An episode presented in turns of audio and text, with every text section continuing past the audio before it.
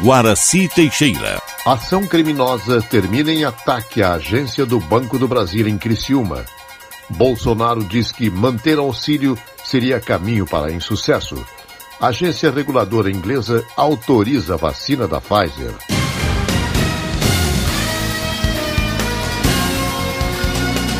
Estação da Notícia. Ministério da Saúde prorroga 1.300 leitos de UTI no Rio Grande do Sul. Repórter Diego Cigares. Dando continuidade nas ações de apoio estratégico ao governo federal no enfrentamento da Covid-19 ao Rio Grande do Sul, o Ministério da Saúde já prorrogou 1.331 leitos de UTI solicitados pelo governo local.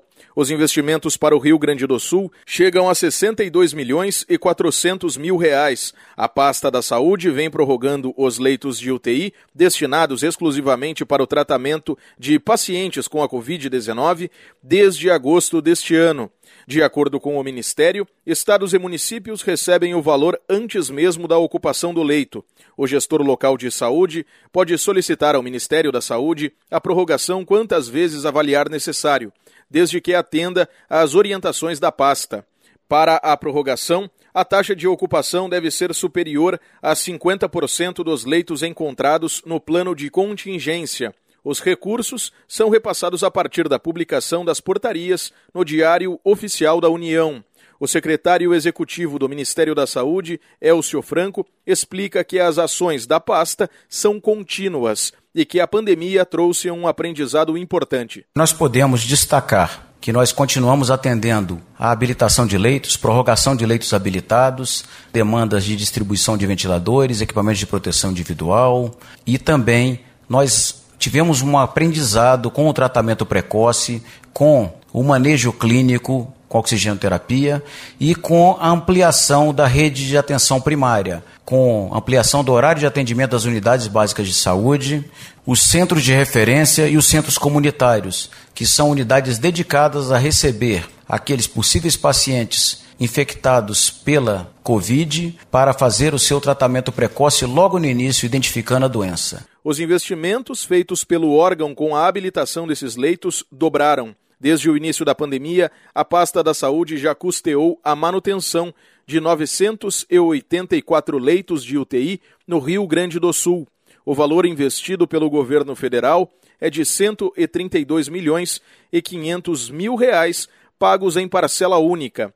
O montante é destinado para que estados e municípios façam o custeio dessas unidades pelos próximos 90 dias ou enquanto houver necessidade em decorrência da pandemia. De Porto Alegre, Diego Cigales.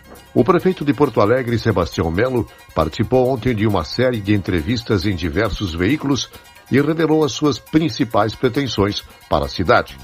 O combate à Covid-19, a retomada da economia e um banho de loja no centro estão entre as intenções do futuro chefe do executivo.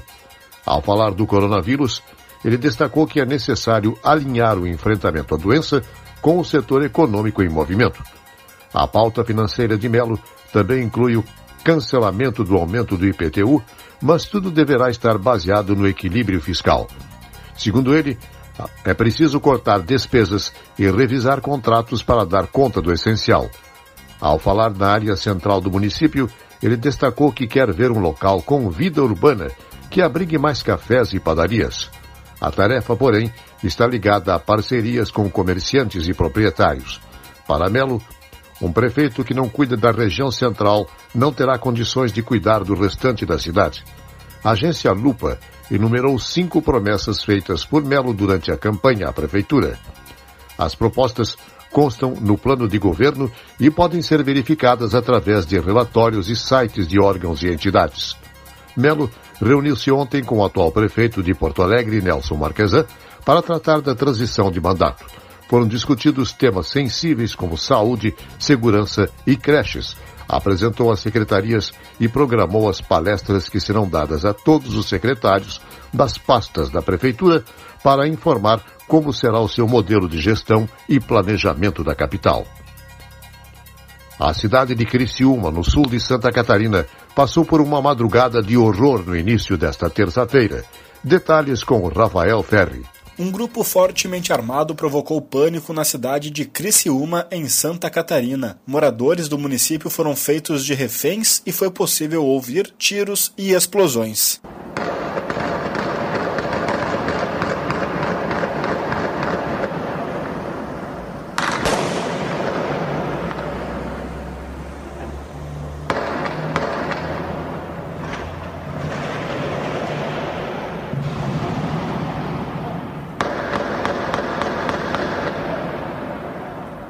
O grupo de 30 assaltantes invadiu a tesouraria regional do Banco do Brasil, além de provocar incêndios, bloquear ruas e acesso à cidade e efetuarem diversos tiros. As ações teriam durado cerca de uma hora e 30 minutos. Até o momento, quatro homens foram presos e duas pessoas ficaram feridas. Durante a fuga, pelo menos um malote de dinheiro foi abandonado pela quadrilha. Cédulas e cápsulas também ficaram espalhadas pelas ruas. Quatro moradores foram detidos após recolherem 810 mil mil reais que ficaram jogados no chão devido à explosão durante o assalto. Agência Rádio Web, com informações de Criciúma, Rafael Ferri.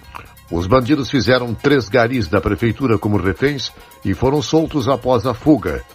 Os criminosos interditaram a ponte que liga Criciúma a Tubarão e deixaram os carros roubados e usados na fuga no município de Nova Veneza, cidade próxima. O prefeito de Criciúma, Clésio Salvaro, pediu que todos os moradores da cidade ficassem em casa para se proteger. Covid-19. Brasil ultrapassa 173 mil mortes e 6 milhões de casos.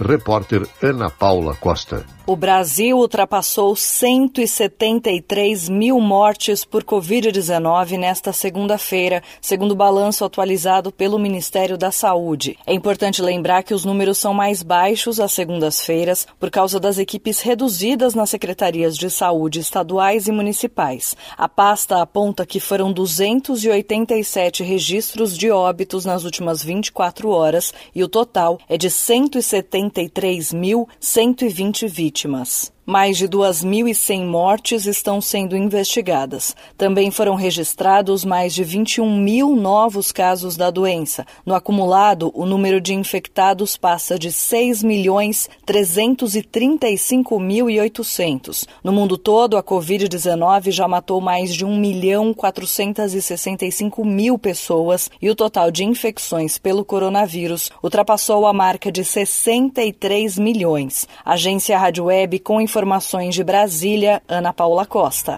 A Agência Reguladora de Saúde da Inglaterra fará uma autorização emergencial da vacina da Pfizer após o anúncio dos resultados dos testes da fase 3, onde apresentou eficácia de 95%. A Inglaterra já comprou uma grande quantidade de doses da vacina e pretende imunizar a população o mais rápido possível. Pubs, bares e restaurantes só receberão clientes que estiverem vacinados para evitar mais contaminações, as companhias aéreas inglesas só embarcarão os seus voos passageiros que apresentarem atestado de vacinação contra a Covid-19. Bolsonaro diz que manter o auxílio seria caminho para insucesso. Repórter Yuri Hudson. O presidente Jair Bolsonaro sinalizou nesta terça-feira que o governo não pretende estender o pagamento do auxílio emergencial. O valor de 600, reduzido para 300 reais, foi um aporte da União para mitigar os impactos econômicos da pandemia da Covid-19 na população de menor renda. Em um discurso em Foz do Iguaçu, durante a visita a obras da Ponte da Integração que liga Brasil ao Paraguai, Bolsonaro ponderou que perpetuar benefícios seria um caminho para o insucesso. Nada mais dignifica o homem do que trabalho, marido. É o que nós precisamos. Nós temos internamente os nossos problemas. Ajudamos o povo do Brasil com alguns projetos por ocasião da pandemia. Você fez o mesmo aqui no Paraguai, aqui do lado. Alguns querem perpetuar tais benefícios.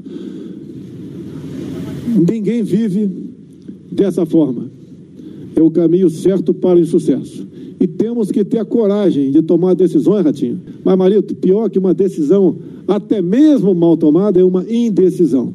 Nós temos que decidir. O governo federal é pressionado para estender pelos primeiros meses de 2021 o pagamento do auxílio emergencial, dado aos mais vulneráveis. mas o custo fiscal do programa é alto. Só até o fim deste ano serão gastos mais de 320 bilhões de reais com o auxílio, o equivalente a seis vezes o custo do Bolsa Família por ano, maior programa assistencial do país. O governo chegou a cogitar a criação de um programa, o Renda Brasil ou Renda Cidadã, para ser um processo de transição do auxílio emergencial e também um substituto do Bolsa Família. No entanto, até agora, a União não apontou uma fonte de financiamento para o programa. A possibilidade de um novo imposto, como uma espécie de CPMF digital, proposta do ministro Paulo Guedes, foi rechaçada pelo presidente da República. Sem nenhum compromisso na agenda de governo nesta segunda-feira, o presidente Jair Bolsonaro se reuniu virtualmente com o presidente da Argentina, Alberto Fernandes, com a participação do ex-presidente e ex-senador José Sarney.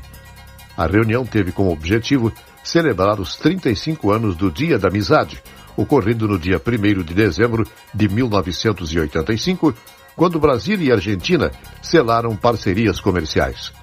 O Dia da Amizade abriu portas para que o que seria seis anos mais tarde o Mercosul, onde também se uniram ao Uruguai e ao Paraguai. A partir desta terça-feira, as contas de luz voltarão a ficar mais caras em bandeira vermelha por determinação da Agência Nacional de Energia Elétrica. As contas de luz serão cobradas no patamar 2 da bandeira vermelha pelo valor de R$ 6,00 1 kWh. A ANEL havia cancelado o reajuste durante a pandemia até dezembro, mas resolveu voltar atrás, alegando que os reservatórios estão com baixo volume. O governo prometeu construir novas usinas termoelétricas no Brasil. Vacina da Pfizer contra a Covid pode ser autorizada até dia 29. Direto da Rádio França Internacional, Andreia Gomes Durão. A Agência Europeia de Medicamentos anunciou que realizará uma reunião extraordinária até 29 de dezembro para dar ou não sinal verde à comercialização da vacina contra a Covid-19 desenvolvida pela alemã BioNTech e a americana Pfizer. O órgão regulador informou que se os dados apresentados forem suficientemente fortes para verificar a qualidade, a segurança e a eficácia da vacina, a agência concluirá sua avaliação nesta reunião extraordinária. Os os dois laboratórios anunciaram nesta terça-feira que, se a agência decidir que as vantagens da vacina superam seus riscos, a Europa teria acesso à vacina antes do final de 2020. A concorrente Moderna entrou com o mesmo pedido na Europa e nos Estados Unidos nesta segunda-feira. E a ONU anunciou nesta terça-feira um pedido recorde de ajuda humanitária de 35 bilhões de dólares para 2021. O montante ajudaria centenas de milhões de pessoas que a pandemia lançou na pobreza. De acordo com a ONU, o número de pessoas que necessitam de ajuda humanitária pode alcançar um novo recorde de 235 milhões, um aumento de 40% em apenas um ano. Neste 1 de dezembro, Dia Mundial de Luta contra a AIDS, as Nações Unidas alertam que a pandemia fez com que a expectativa de vida caísse em todo o mundo e o número de mortes por HIV pode dobrar. A AIDS matou mais de 700 mil pessoas em 2019 e o continente africano é o mais atingido. Na África do Sul, onde 5 milhões de pessoas são soropositivas, as pesquisas de antivirais avançam de forma animadora. Um centro universitário de Johannesburg encontrou resultados com o cobategravir, uma substância administrada a cada dois meses para prevenir a infecção pelo HIV. Mais de 3 mil mulheres já foram testadas em sete países africanos, revelando resultados espetaculares. O novo relatório da OCDE, divulgado nesta terça-feira em Paris, revelou que o Brasil conseguiu evitar uma recessão acentuada em 2019, mas a situação das contas públicas no país ainda preocupa. O Brasil deve registrar um crescimento de PIB de 2,6% em 2021 e de 2,2% em 2022. Pelas projeções do documento, a atividade econômica no país retornaria ao nível pré-pandêmico apenas no final de 2022. De Paris, Andréia Gomes Durão, da Rádio França Internacional, em parceria com a agência Rádio Web. Estação da Notícia, um serviço jornalístico da Rádio Estação Web. Noticiário geral da agência Rádio Web.